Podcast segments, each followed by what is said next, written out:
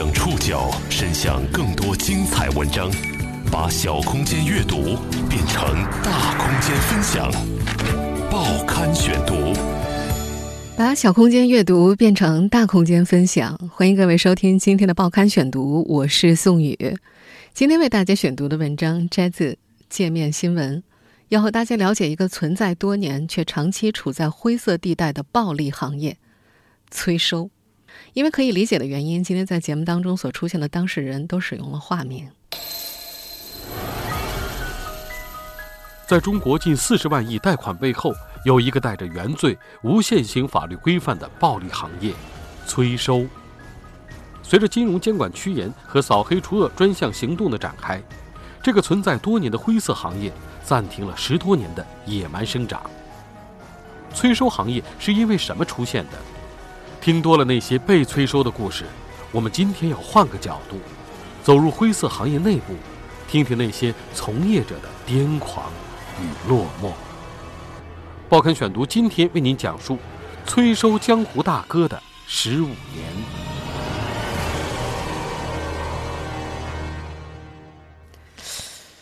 公司啊，人心惶惶的。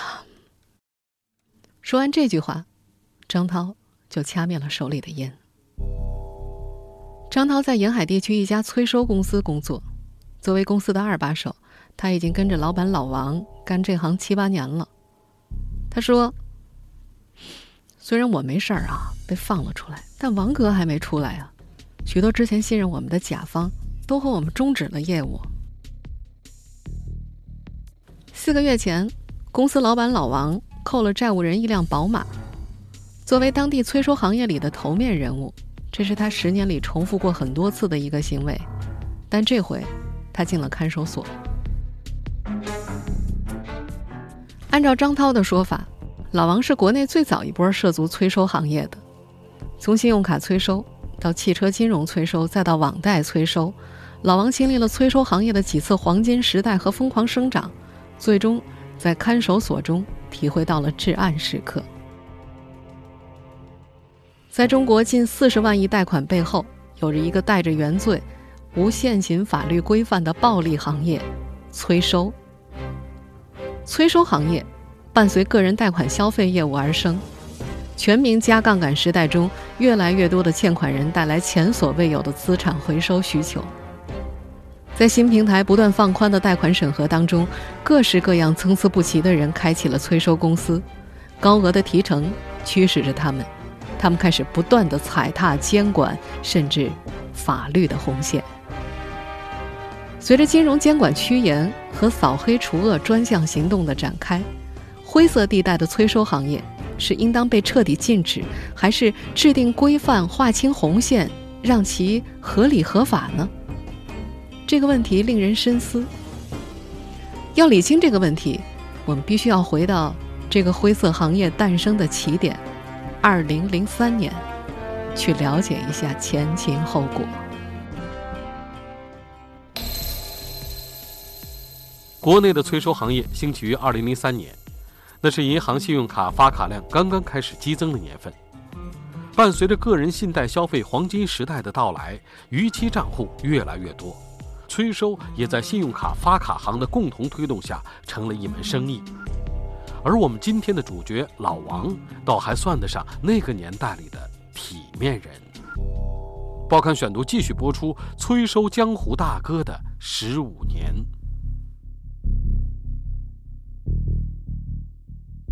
你要是二零零三年左右念的大学，一定记得，那会儿的校园里经常出现银行信用卡专员。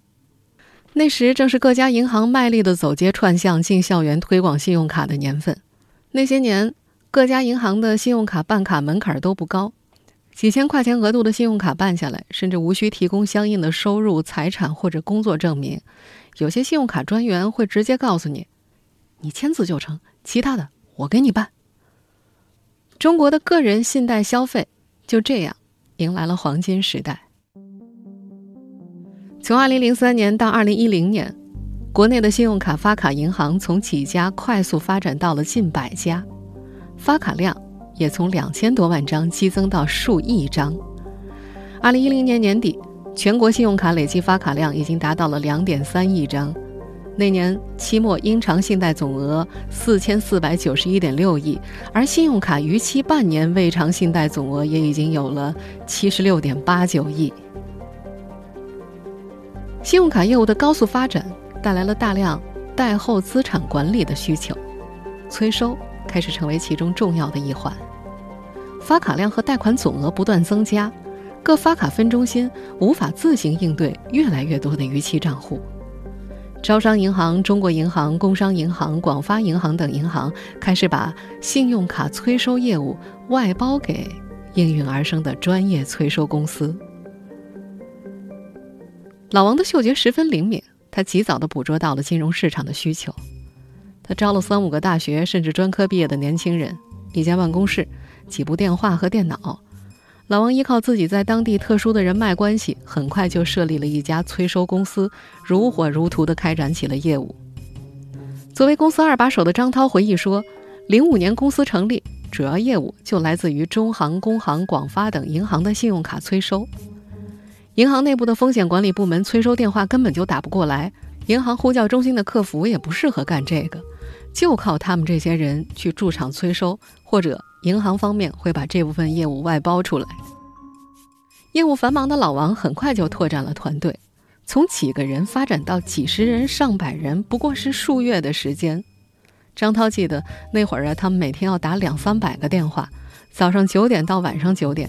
虽然很累，但那几年的欠款人比较好催，跟对方讲些法律、讲合同条款，或者联系到欠款人的家里人施加压力，还款还是比较容易的。老王公司的一位员工回忆，在2007年的时候，由于工作量大、回款比例高，他们当中啊，有个人一个月的工资加提成拿到了将近十万块，每个月能够拿两三万的催收员也不在少数。那几年，老王的公司获得了高额盈利和迅速扩张。面对逐年增长的信用卡逾期未偿信贷额度，除了将案件打包给老王这样的外部催收公司。也有发卡行选择进行内部催收，比如民生银行就有专门的内部催收员。早期银行内部的催收员不仅能拿到很多隐私资料，甚至还能获得基层单位、地方机关的帮助。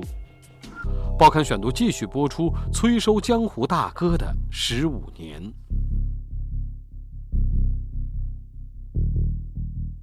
民生银行在二零零七年组建资产管理部。将部分曾经负责发卡的员工转岗，负责催收工作。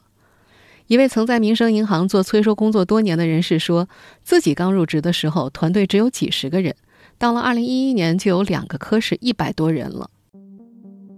在业内，逾期账户按照账期长短分为 M 一、M 二、M 三和 M 三加，这里的 M 是还款月 （month） 的首字母缩写，M 一也就是逾期一个月的意思。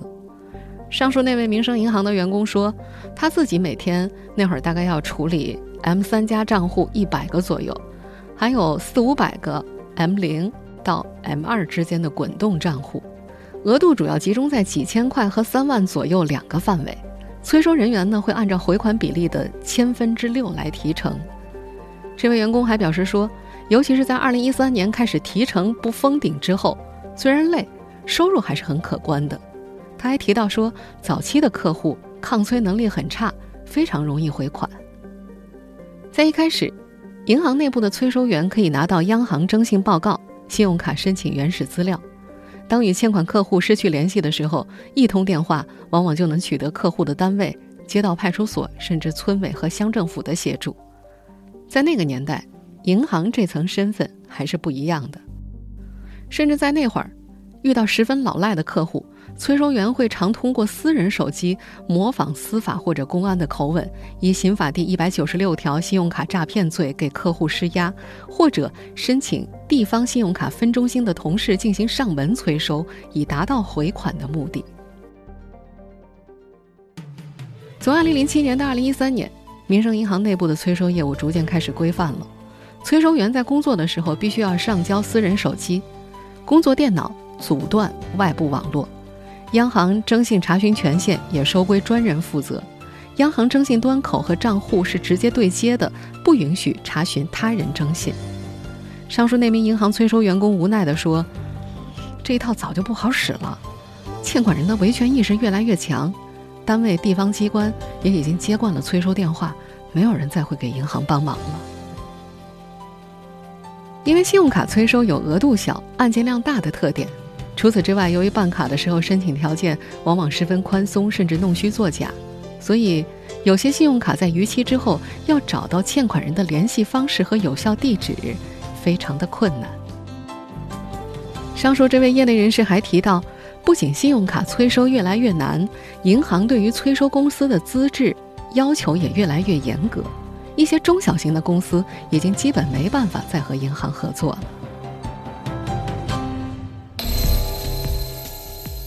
不过，在信用卡催收进入瓶颈阶段后，汽车金融的快速发展又给催收行业带来了新机会。从2008年开始，汽车金融租赁公司越来越多，催收公司的主要业务变成了收车。报刊选读继续播出：催收江湖大哥的十五年。2008年，中国汽车金融信贷规模达到了1500亿，自此开始飞速发展。到2017年，信贷规模达到1.2万亿左右。年复合增长率高达百分之二十六。老王和他的伙伴们发现，哎，机会又来了。公司业务随即从信用卡催收转向了汽车金融催收。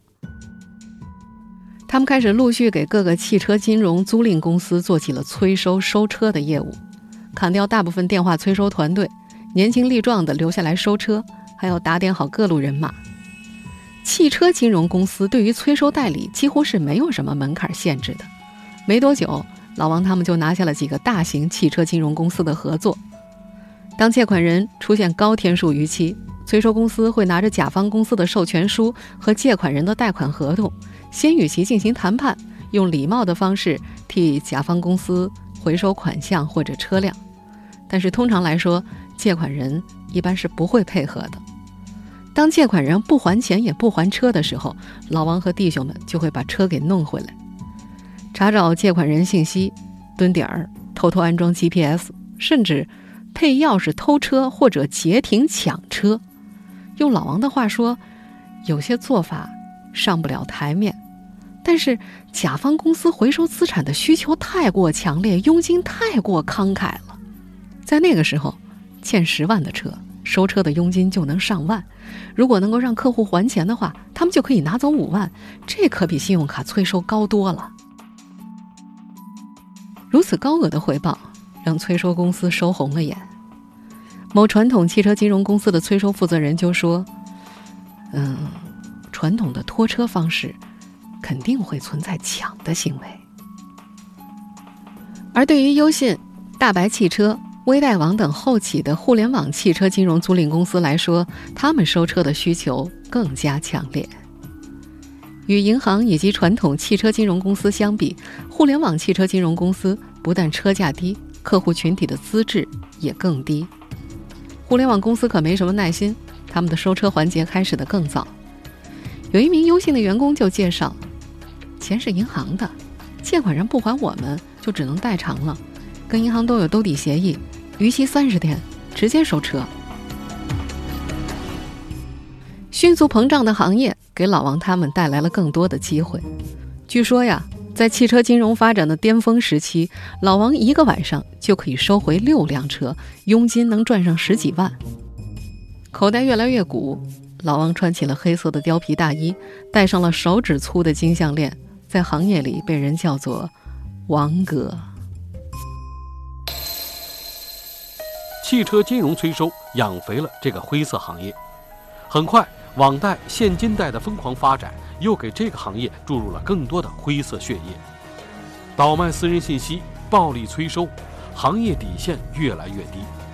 频繁发生的各种恶性事件，在点燃公众愤怒情绪的同时，也加快了政策收紧的步伐。报刊选读继续播出：催收江湖大哥的十五年。最近几年，跟着王哥的张涛发现，催收行业里来了许多的新面孔。现金贷市场的兴起，为各种小催收公司的诞生和野蛮生长提供了沃土。为了拿单子、要回款率，催收的底线一次又一次的降低。催收很快以侮辱、殴打、拘禁、艾滋病催债，甚至致人死亡等恶性事件的方式出现。这些恶性事件很快就进入了公众关注的视野，其中最恶劣、影响范围最广的，当属发生在去年三月份的乳母伤人案。当时，报刊选读也为大家做过关注。作为业内人士，安徽一家小型催收公司的人士介绍，和收车业务不同，现金贷、网贷的催收按账期长短，提成大约为百分之三十、百分之五十，甚至高的能够达到百分之九十。在重利面前，越来越多的非法手段出现了，通过快递、消费记录等个人信息的倒买倒卖。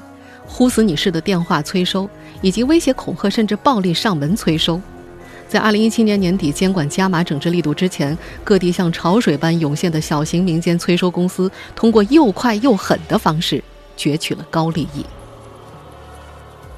有曾在微贷网工作的人士说，他们公司还自主开发了一套软件，在用户注册借款之后，可以通过技术手段在后台直接调取客户的通话记录，以供催收欠款使用。二零一七年十一月，国家互联网应急中心发布的互联网金融监测数据显示，当时全国有各类催收平台三百七十个，催收项目一百八十八万个，涉及催收资金一点七万亿元，注册催收人数超过一百五十万。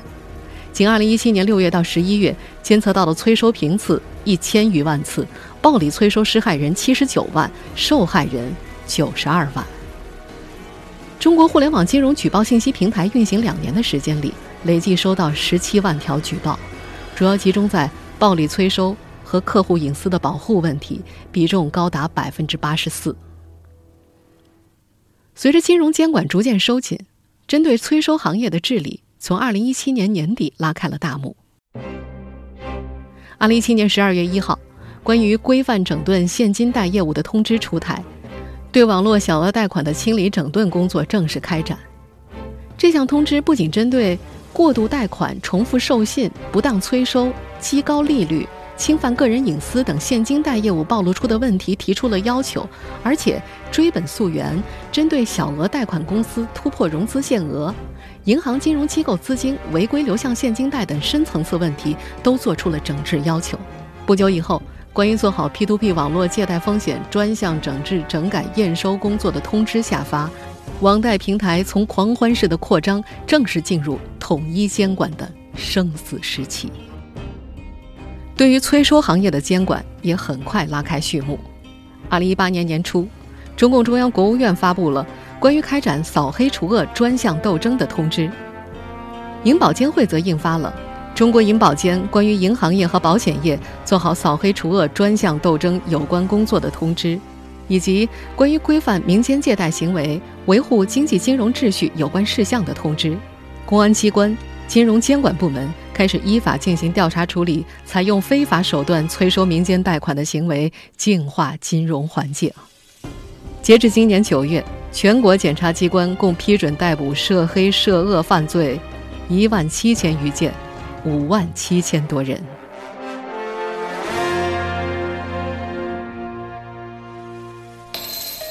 曾经如野草丛生的重催收公司，在这一轮的监管重锤之下，陆续萎缩衰败，倒闭、转行、裁员成为行业关键词。在整治规范的大背景下，这个行业会彻底消失吗？报刊选读继续播出催收江湖大哥的十五。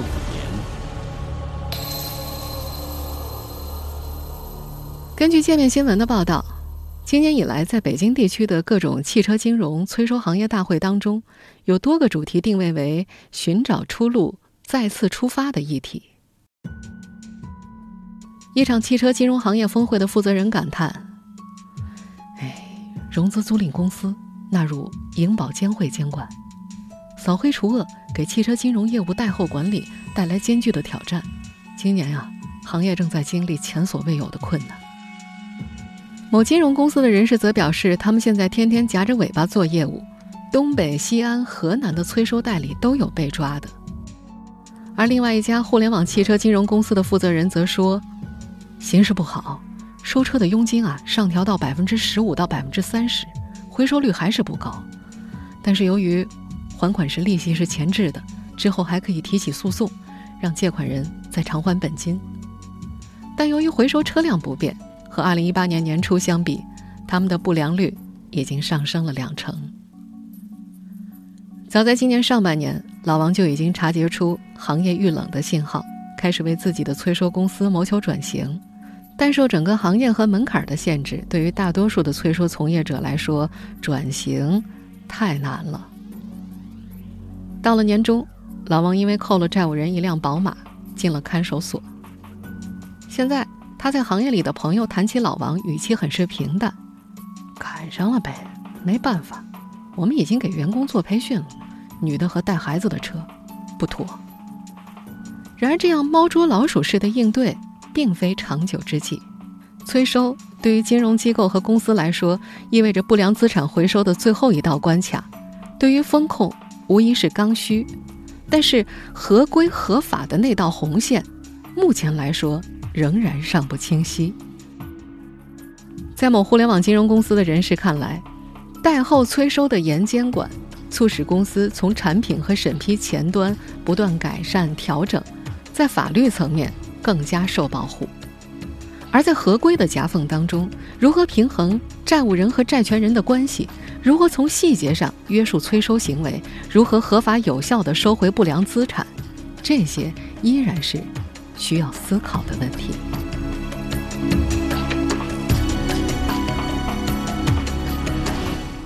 听众朋友。以上您收听的是《报刊选读》，催收江湖大哥的十五年，我是宋宇，感谢各位的收听。今天节目内容摘自界面新闻。我们稍后要听到的片尾曲是今年六月份某家银行的广告歌，歌词内容非常契合今天的主题。了解节目复播，您可以关注《报刊选读》的公众微信号“宋宇的报刊选读”，或者登录在南京网易云音乐。我们下期节目时间再见。你的，打算靠自己。信用账单张逾期，连共享单车都不能骑。在找新工作之前，打电话给自己。没有信用已经变成你的彩铃。前女友很想你，花起钱来任性，过度消费欠的利息多到还不起。不能毕业考试，不能留学求职，打开支付宝、微信，付款都不支持。你只顾潇洒快活，其实心虚焦虑无力。你消费欠款几十万，从现在开始寸步难行。不能坐飞机高铁，也不能住酒店，在网上搜